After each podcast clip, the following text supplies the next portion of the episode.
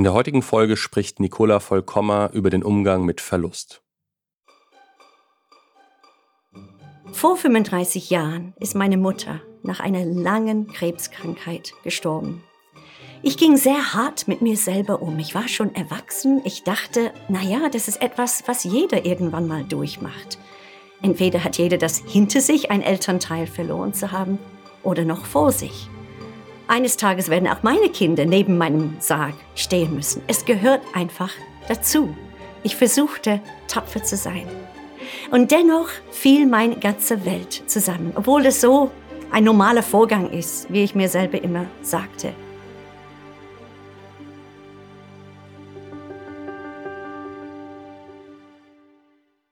Es war für mich, als ob ich plötzlich auf einem anderen Planeten gelandet bin, einem, wo ich mich sehr, sehr unwohl fühlte. Ich wollte zurück zum Alten. Meine Mutter war die Mitte unseres Lebens gewesen.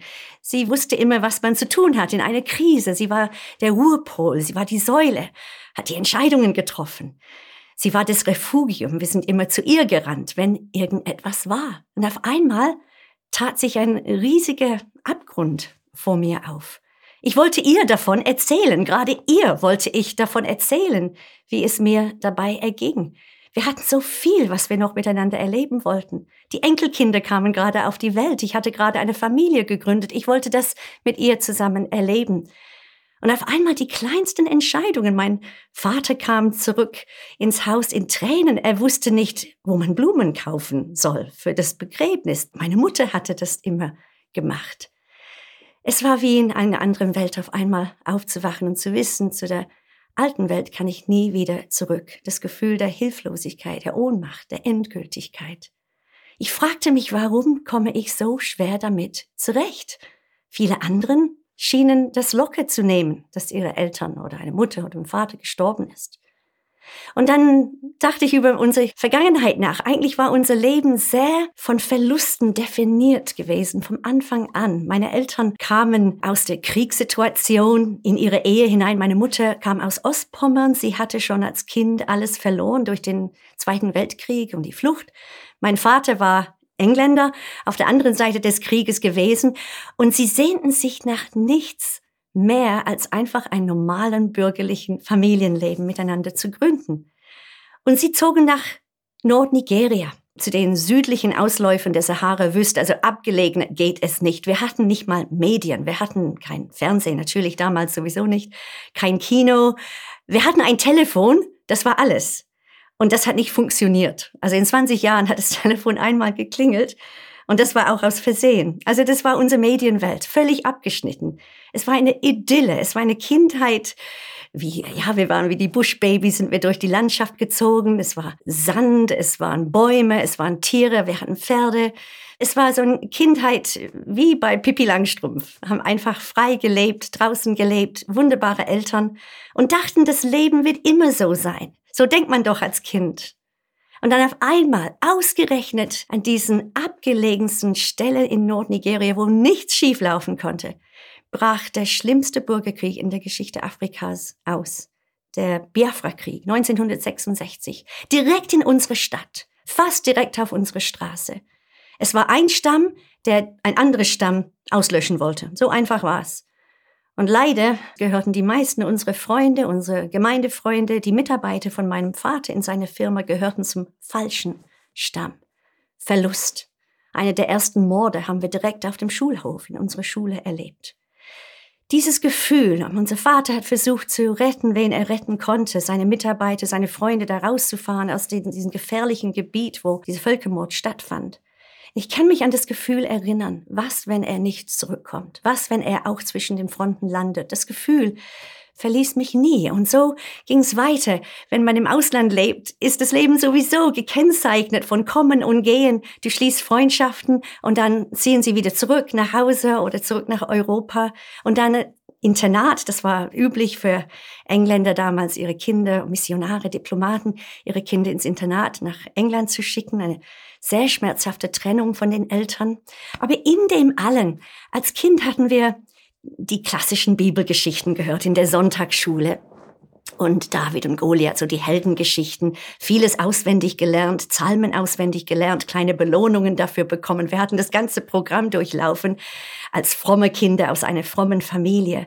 Aber in diesen ganzen Verlusten und vor allem dieses Gefühl der Heimatlosigkeit, dass meine Mutter gestorben ist, fing ich an, die Bibel neu zu entdecken und für mich war die Bibel schon ein Buch mit spannenden Geschichten, aber auch dachte das Buch, wo Gott all seine Regel aufstellt, so ein Regelkataloge. Wenn Gott sauer ist auf mich, dann finde ich das in der Bibel, was ich alles hätte besser machen können oder besser tun könnte. Ich habe gerade in der Krise und auch in vielen Krisen in meinem Leben entdeckt, dass die Bibel ganz anders ist. Sie ist das Handbuch schlechthin für ein gebrochenes Herz. Das Handbuch für Zweifler das Handbuch für die Heimatlosen, für die, die sich wie Außenseiter fühlen. Das Handbuch für gebrochene Menschen in einer gebrochenen Welt.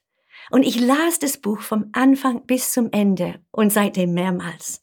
Und immer wieder leben diese Geschichten ganz neu in jeder neuen Situation, vor allem in jeder neuen Krise, in der ich mich befinde, dass ich gerade durch Gottes Geschichte in der Bibel daran erinnert werde, dass eigentlich eine andere Geschichte läuft. Heilsgeschichte, seine Geschichte. Dass es Gründe gibt, warum die Welt so ist, wie sie ist. Dass es Gründe gibt, warum ich mich manchmal so heimatlos, orientierungslos fühle in dieser Welt. Ich fand Jesus immer überall, wo geheult wurde. Die Bibel ist deswegen so dick, nicht weil sie viele Regeln enthält, sondern weil so viel geklagt wird. Und oft sage ich zu meinen Freunden, die schwer haben, an Gott zu glauben, liest die Bibel. Das ist auch das Handbuch für die, die nicht glauben können, weil nicht nur die Probleme dort erklärt werden. Die ursprüngliche Heimatlosigkeit, die geschehen ist, nachdem Adam und Eva sich von Gott getrennt haben, im Garten solo gegangen sind, selber Gott sein wollten, da fand ich den Ursprung von diesem Gefühl, einfach hier nicht zu Hause zu sein. Es fing an mit dem Sündenfall. Und ich habe immer mehr erkannt, das eigentliche Problem hat Gott gelöst.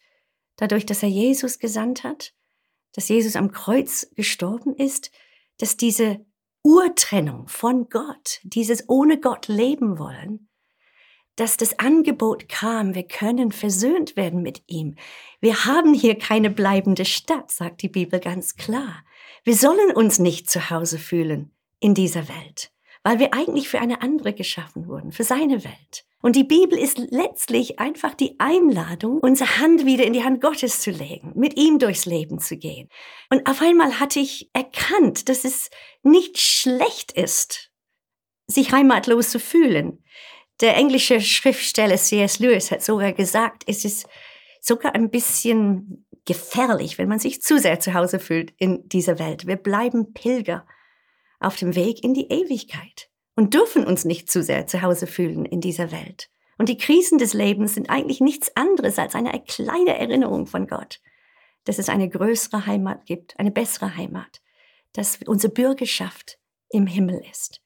Und das öffnete eine ganz neue Welt für mich. Nicht nur in der Krise, Verlust meiner Mutter, sondern viele andere Verluste, die das Leben mit sich gebracht haben, immer wieder zurück in diese große Geschichte, in die Heilsgeschichte Gottes, die an einem Tag endet, Offenbarung 22, an dem Schmerz, Leid und Tod nicht mehr sein werden.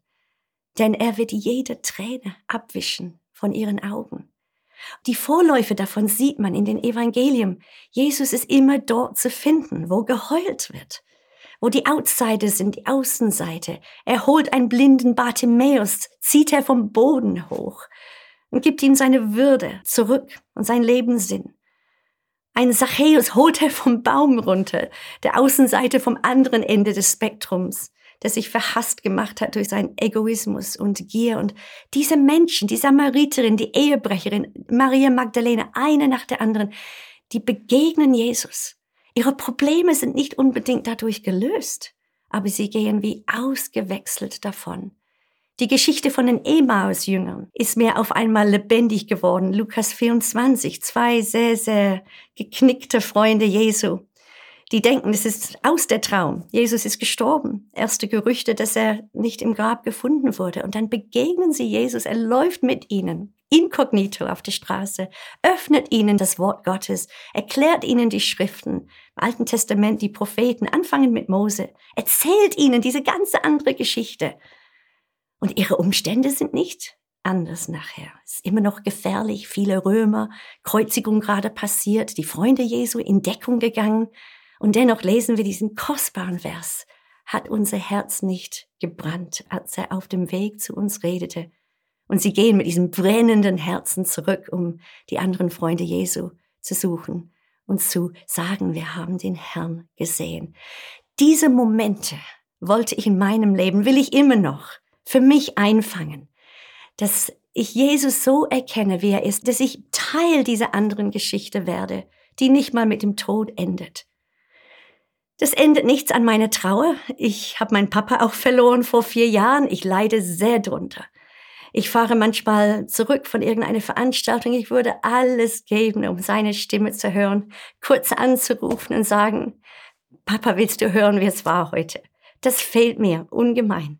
Und dennoch, in den Momenten, darf ich meine Augen auf die eigentliche Liebe meines Lebens richten, auf Jesus, der für mich gestorben ist, für mich auferstanden ist und der gesagt hat, ich werde dich nie verlassen.